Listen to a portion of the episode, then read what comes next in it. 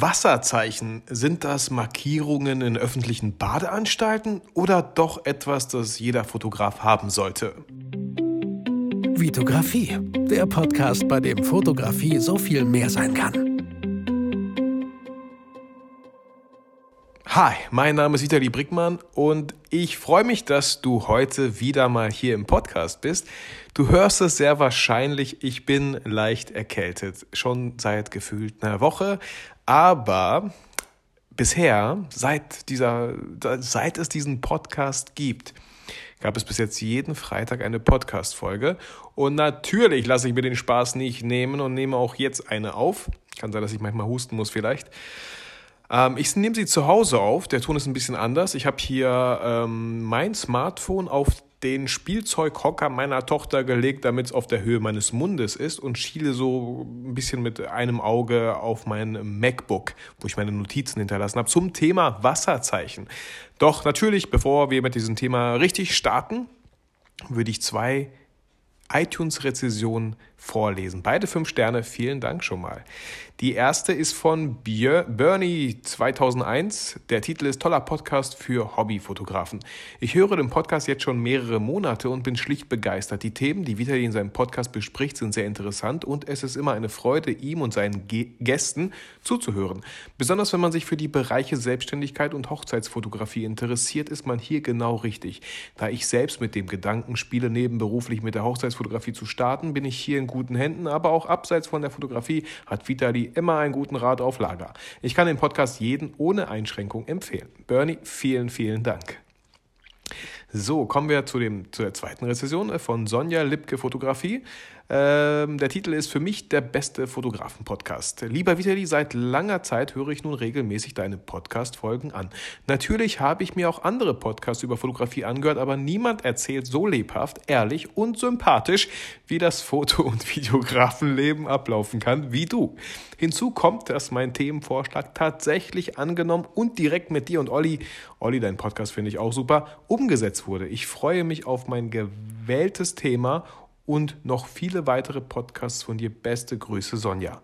Ja, jeder, der mich angeschrieben hat, der mir geantwortet hat, der mit mir in Interaktion gegangen ist auf Social Media, wird bemerkt haben, dass ich, ähm, solange ich wirklich noch die Zeit dafür habe, und ich hoffe, das bleibt lange so, äh, ich kann mir natürlich vorstellen, bei ganz, bei einer Million Follower ist das gar nicht mehr so einfach, mein Ziel so.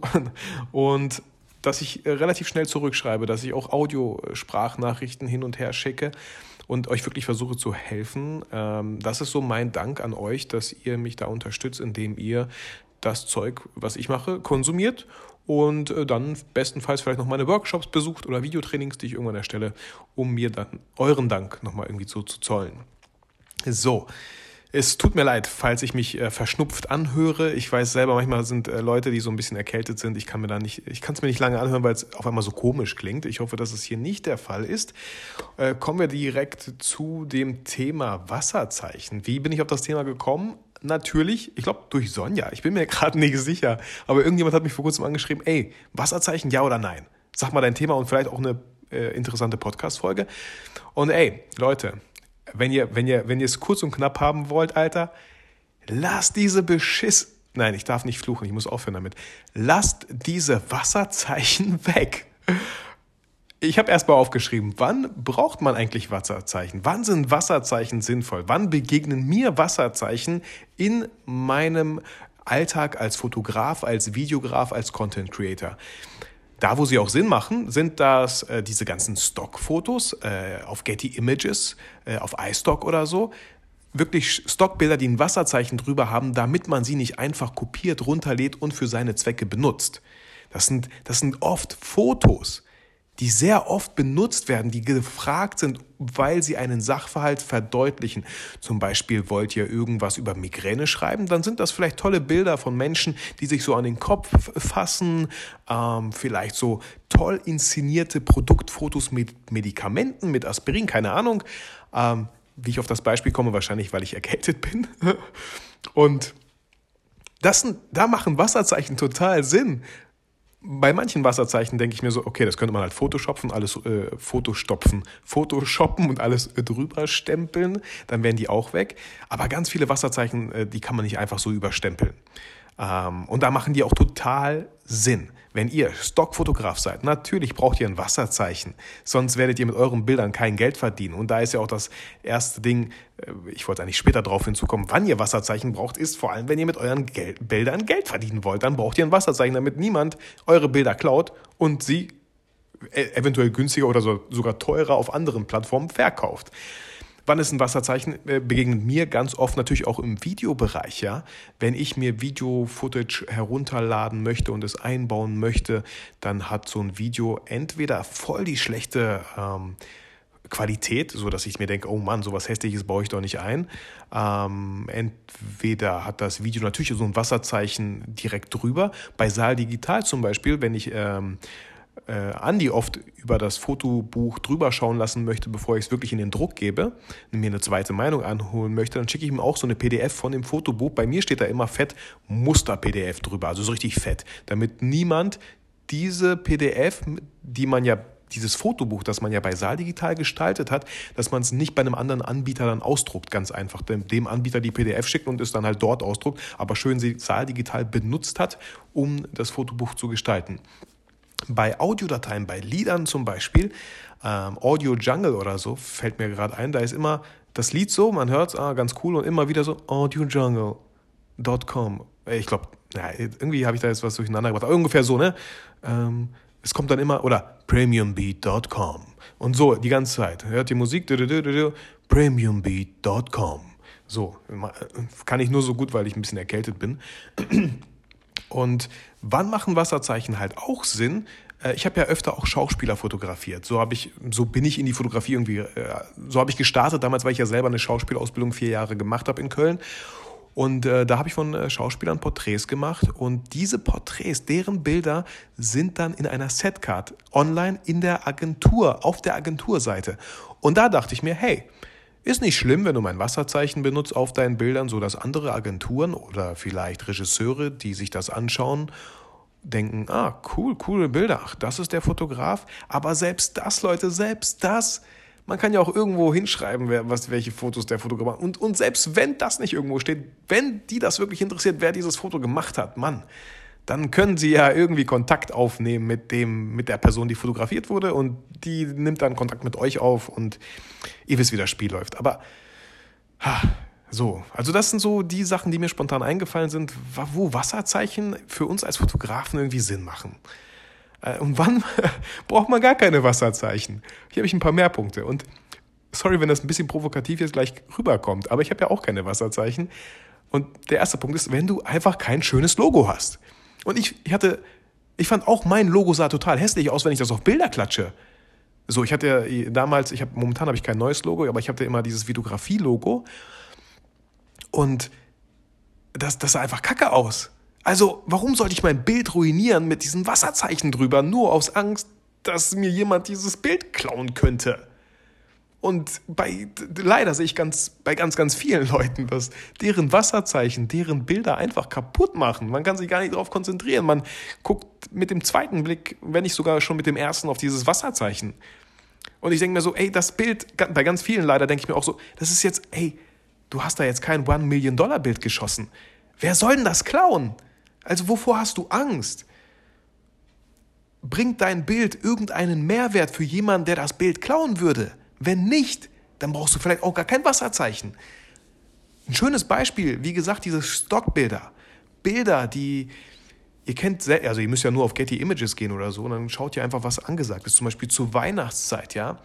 Äh, ich habe zum Beispiel so ein Thumbnail ja gemacht für YouTube, äh, die zehn äh, Geschenketipps für Fotografen. Ich habe ein sehr, sehr, schönes Thumbnail gemacht. Dieses Bild könnte ich theoretisch mit Wasserzeichen versehen. Ich könnte es aber auch bei Getty Images vielleicht hochladen. Vielleicht wollen ganz viele Fotofachhandel dieses Thumbnail benutzen für die Weihnachtszeit, weil das habe ich so schön mit, mit, mit Geschenken, mit Lichterketten und so aus dekoriert. Das, das, das sieht irgendwie ganz gut aus. Da habe ich mir auch wirklich viel Mühe gegeben und so. Aber so die ganzen Bilder, die ich schieße von Models oder so, warum sollte ich da ein Wasserzeichen drauf machen? Warum? Und schlimmstenfalls hängt dieses Bild irgendwo in Polen auf irgendeinem Plakat. Auch nicht schlimm. Auch voll okay. Ich finde, es ist so dieses Mindset, was viele haben. boah, wenn jemand mein Bild klaut, boah, dann verklage ich ihn und dann kriege ich richtig Fettkohle. Nein, konzentriert euch lieber auf Jobaufträge für Foto, wo ihr, wo ihr Fotos verkauft äh, und damit euer Geld macht und nicht Leute irgendwie verklagen möchtet, weil sie eure Bilder geklaut haben. Ähm, wann braucht man auch keine Wasserzeichen? Wenn es dir genauso wie mir geht und es dir völlig egal ist, ob jemand dein Bild klaut. So, und es gibt, es gibt sogar Portale für Bilderklau online. Ähm, ihr müsst einfach so, äh, wurde mein Bild geklaut, bei Google eingeben und dann äh, gibt es verschiedene Plattformen, wo ihr kontrollieren könnt, indem ihr ein Bild hochladet, ob es irgendwo noch weiterhin benutzt wird. Das können solche Plattformen. Ich habe es nicht gemacht, interessiert mich auch irgendwie null die Bohne. Ähm, ich glaube, also ich gefühlt habe jetzt kein Bild gemacht, ähm, auch kein Landschaftsbild, weil Landschaftsbilder, das sind ja so oft Bilder, mit denen andere Leute dann vielleicht Geld machen, weil es echt schöne Landschaften sind. Also da würde ich mir vielleicht nochmal überlegen, wo ihr das vor allem hochladet.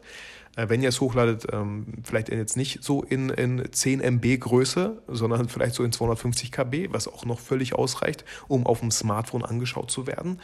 Ähm, ja, also meine, meine Meinung so, äh, ich wollte, was ich vorhin noch sagen wollte, es wird eine kurze Folge, weil ich auch ein bisschen erkältet bin.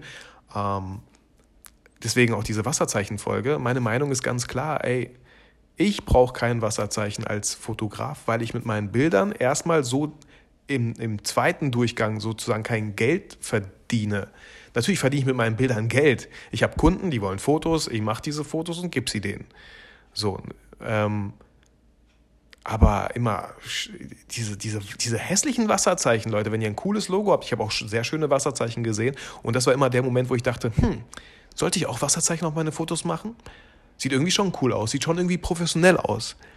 Aber bei ganz vielen und bei mir, ich schließe mich da total mit ein, sah es halt nicht cool aus. Und deswegen habe ich es einfach vollkommen gelassen. Das ist meine Meinung zu Wasserzeichen. Leute, ihr könnt euch selber ein eigenes Bild machen.